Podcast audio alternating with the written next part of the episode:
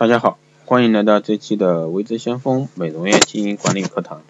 那这一期继续带给大家是关于美容导师的一个培训作业。嗯，这一期呢，这节课是带给大家是关于美容导师的一个基本素质。那第一个个话题呢，就是关于一个美容导师的基本功以及形体训练操。那训练操这块的话，就不详细的给大家介绍啊。如果说大家有感兴趣的，到时候可以私信啊，可以私信。那我们这里直接讲的话是一个专业形象以及素质的培养。专业形象呢是取得顾客信任的一个根本因素，因而你的一个事业是否飞黄腾达呢，也往往取决于顾客对你的一个信任。虽然很多人认为形象仅仅只是一个表面的，那事实上呢却是我们的内在啊行诸于外的一个具体表现。如果说美容导师装扮得体啊，容易让顾客产生好感以及兴趣，并容易为顾客所接受。当你培养出良好的一个专业形象时呢，你的内在也会变得美好啊，你在顾客或者说其他人眼中也变得更有价值，更被人看重。那首先第一个就是职业美容导师自我形象设计以及仪容仪表的规范要求。那一般而言呢，一个人的美应包括内与外的两大部分。具有一定的文化修养，那仪态仪表得体、气质高雅的人，那即使穿着极为普通，脸部呢，即使未做刻意的包装，也会给人一份美感，啊，这是一种内在的美。那通过粉饰打扮啊，常常变换发型，用漂亮的时装将自己包装起来的美，是给人以视觉上的一个美即外在美。那一个美容师的内在美、外在美。应兼备啊，因为美容技术呢是一种审美活动，一方面美容师把顾客啊当做审美的对象，那另一方面呢，顾客同样以美容师的一个形象作为审美标准。如果说本身从事美容专业工作者呢自己的一个容貌或者说形体上有明显的缺陷的话，或者说不修边幅，或者说举止粗俗啊，则缺乏一个美容师应具备的一个形象条件。啊，这样呢会给顾客留下不好的一个印象，也会令顾客产生一种不安全及不信任的一个感觉。那作为一个专业美容导师，还必须注意以下几个方面的问题。啊，第一个就是化妆了。作为一个专业美容的从业者，一定要对自己的皮肤以及五官进行修饰，啊，画一个时尚有特点、精致的淡妆。那第二个方面是发型。美容师的发型一定要新潮，但不要浓郁啊，要适合自己的脸型以及个性。服饰方面呢，服装的款式要漂亮、大方、得体，这样才会让你精神、美丽出众。切忌穿着随意、袒露、袒胸露背啊、拖拖拉拉的衣服饰。那鞋子方面是穿高跟鞋，能穿出女性的一个自信、娇媚、高雅，应随时保持干净光亮。第五个呢是皮肤的保养护理，好的皮肤可为你赢得顾客的信任。倘若自己的满脸色斑、暗疮、皱纹的形象呢，去跟客人治疗色斑、暗疮、皱纹，那我相信百分之九十的顾客都不会相信你啊。第六个方面是口腔卫生，那在与顾客交谈时呢，有口臭或者口腔异味，易让人产生反感。因此呢，美容导师尽早治疗，或者说配合一些除口臭的药物，并佩戴口罩。第七个方面就是香水，因为美容师与顾客是近距离的接触，如果说身上有异味，会让客人产生反感。那香水选择时呢，注意味道要纯，并且根据季节、年龄选择浓度。香水使用的部位为手腕、耳后、头发以及裙摆衣裙摆动之处啊，切忌直接涂抹于皮肤上，或者说使用过量。那第八个方面是良好的清洁。卫生啊，每天沐浴啊，保持身心愉快，指甲也必须细心修剪。那双手呢，应随时清洁，保持个人最整洁、最漂亮的一个仪容。那健康生活方式，身体的健康呢，人通常会拥有完美无瑕的一个肌肤，富于光泽的头发以及明亮的眼睛。然而呢，健康的身体源于健康的生活方式，绝无不良的一个习惯，比如说抽烟、喝酒啊，接触刺激性较大的食物。那健康的心理，既要有乐观的精神啊，勇气和希望，充足的睡眠。那一般建议的话，成人啊八小时，最佳睡眠时间是晚上十点到凌晨五点。那最迟呢，你不要超过十一点。那这十一点到凌晨三点，这个时段是人的一个深度睡眠区。那这时候的话，我们的肌肤是最佳的一个代谢时候。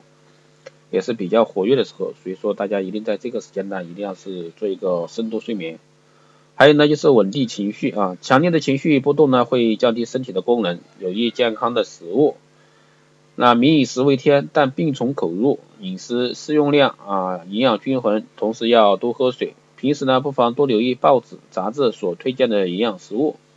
另外呢，适量的运动可强身健体，使身体得到更多的养分与氧气，维持身体良好的健康状况。那最后一个呢，就是言谈举止啊，美容导师与顾客交谈或者咨咨询时呢，语音要轻柔、自信、礼貌、热情、有耐心。那在语言上把握好度，切勿给人有急躁、厌烦、言辞夸张、华而不实、虚假的感觉。便要善于诱导、引导顾客与顾客进行诚恳的一个交谈，不要与顾客谈论一些有争议的话题。那举止呢，应大方得体，切忌在顾客面前出口成章、打情骂俏，或者说吃口香糖、零食等等。那这就是第一个方面啊，第一大块一个专业美容导师需要注意的一些问题。啊，第二个方面是专业美容导师的素质啊，要求与培养。那既是专业，那就有一定的最基本的底线啊，不论仪表举止或者说谈吐以及专业知识以及技术啊，沟通技巧、真才实学的专业技能，不断自我完善的经营态度，都是一个专业美容导师所必须掌握的。那素质两个字呢，对我们来说应该不会感到陌生，但如果说究其含义，皆在指生理、心理、品德、知识及智能各方面给人的一个整体感觉或者是说评价。那这种从里到外为出发点的观察方式，可以从四个方面来探讨。那外在素质、内在素质、知识素质以及技术素质。那下面呢，我们就来分别说一下这四个素质。那第一个是外在的素质修饰。外在素质呢，可以单凭外表直接的感觉看出来，其包括的范围为一个美容师的容貌、形体、风度、气质、言谈举止等方面。那美容师外在美的功能呢，有助于美容工作顺利进行，并减少错误的发生，进而呢提高美容服务的品质。外在的素质不是说指每一个从事美容工作者都必须天生丽质的一个佳人啊，至少把它包括三个主要方向的美，一个是自然素质及先天的天赋啊，也就是美容导师本人与生俱来的容貌和形体上的一个特点。属于遗传性的素质。那对从事美容工作的美容导师而言呢，虽不必像选美那么样严格要求三围，体重、身高，那相貌呢必须符合标准，但对于基本自然素质的严格掌握是必须的。比如说五官端正，皮肤必须健康，无色斑、暗疮、炎症等。那体型要适合。第二个呢是仪表美，那仪表呢是一个人最先呈现在他人面前的一个外在形象。指人的衣着、造型、举止、风度、气质以及表情。人们判断一个人的形象，往往是先从仪表开始，然后呢，随着交往深入，才对彼此有更深的认识。啊，美容师职业呢，是正是对美的一个维护、创造和呼唤。那仪表理应和高尚的职业形象相呼应。那为达到要求，则需要符合以下四个方面的要求。第一个是服装啊，服装需要整齐合宜，那装扮朴素大方，能在一定程度上显现专业美容导师应有的一个神态、面貌、文化、修养，给人踏实可靠的一个感觉。第二个呢是举止端庄、文明礼貌啊。第三个方面是表情亲切自然，不要做作。最后呢就是自我尊重的人格倾向。那语言方面呢，主要是。美容师的一个语言美啊，不单是指悦耳的声音啊，还包括语言表达方式。那下面呢，给大家有几个方面的参考。第一个是准确，要以认真为基础，表现概念要明确，语言措辞要恰当，推理要合乎逻辑。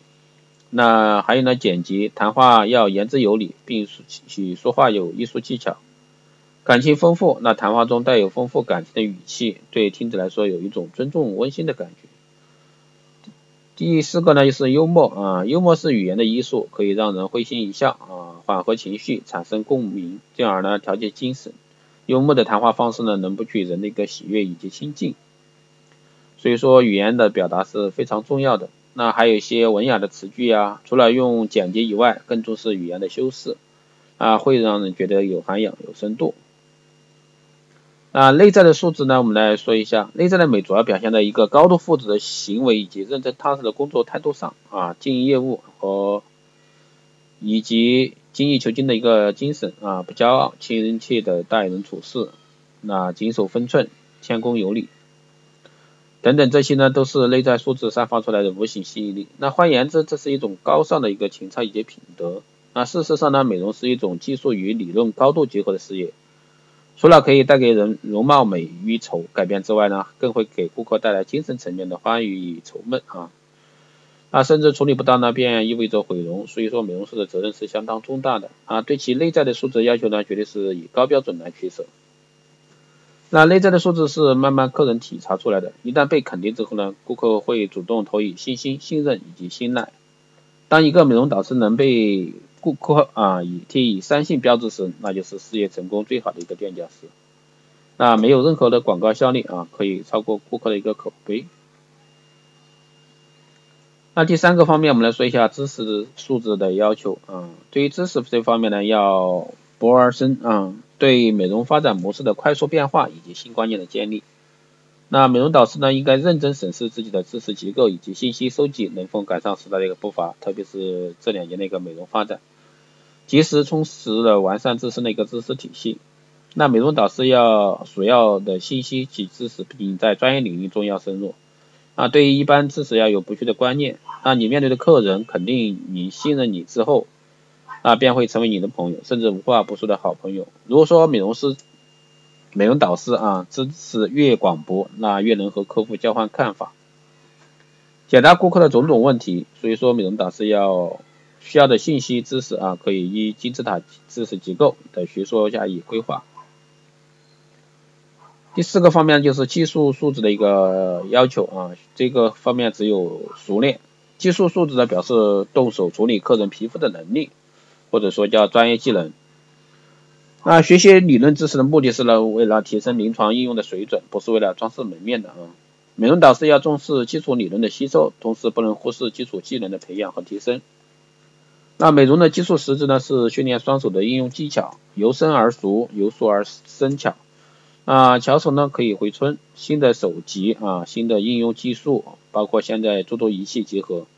特别是现在一些光电医美技术啊，这些都是需要美容导师从工作中啊发挥的淋漓尽致，不能自我满足或者说固步自封，那会阻碍技术素质的更加精进。那第五个方面呢，就是素特殊的素质。那现如今的美容院的一个服务项目，除了护肤外，还有像纹眉造型设计啊、彩妆造型设计，包括一些光电仪器项目的一些操作啊等等这之类的，都是。这一方面的一个技能啊，技术革新素质还要加强以下几类的一个特殊素质的培养，比如说审美素质啊，要有审美的一个整体观，这个就需要大家从美学的角度来去掌握。那综合判断顾客的脸型以及五官，以美学的角度来修饰缺点以及展现优点。比如说，那纹眉，客人应该辅以何种眉形才能衬托较美的一个感觉。这个一定是根据他的五官啊，比如说大家懂面相美学这块儿，那是最好的。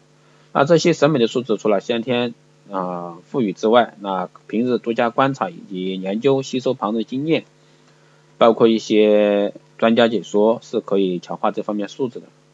那彩妆的造型以及配色应用，包括除了潮流的一个掌握啊，也要配合客人身份、场合需要做不同的变化，这些都是有赖于。个人的一个综合审美能力的提升，所以说大家可以加强一下这方面的知识啊，面向美学这块儿。那素描的素质啊，在这里纹眉造型上较重要啊。一般来说，一个客人要做纹眉，那首先是肯定要给顾客先画啊，用眉笔画一个造型出来，那顾客觉得好看或者说认可你啊，才会说下下功夫去做啊实操。那美容导师的审美观和客人的审美观可能会有差异的。良好的素描能力可以预先简单的以图标啊描绘，让客人一目了然，很容易就能产生一致的一个共鸣或者说取向决定，也可以减少事后客人感觉不满意的一个情况发生。那简单的脸部素描呢，身体素描是用心练习或者说通过素描专家指导而养成的素质。所以说不要小看美容导师这个行业。那能否成为一个出色的、受人肯定的美容导师，必须要有内外修炼的一个功夫以及素养。培养美容导师不是说选美找公关啊，只要五官端正、皮肤健康、仪态适宜就可以。那最重要的是一个内在的素质培养。所以说，说实话，现在这个社会培养一个美容导师真的不容易啊，特别是有优秀的、非常有技术含量的啊，这种美容导师就凤毛麟角。所以说，大家对这一块美容导师的结构这方面一定要去抓住。好的，这一期的节目就是这样啊，谢谢大家收听，那我们下期再见。有任何问题可以后台私信留言，或者说加微信四幺八七七九三七零四幺八七七九三七零，备注电台听众可以快速通过。那更多内容可以关注新浪微博微知先锋获取更多资讯。好的，这期就这样，我们下期再见。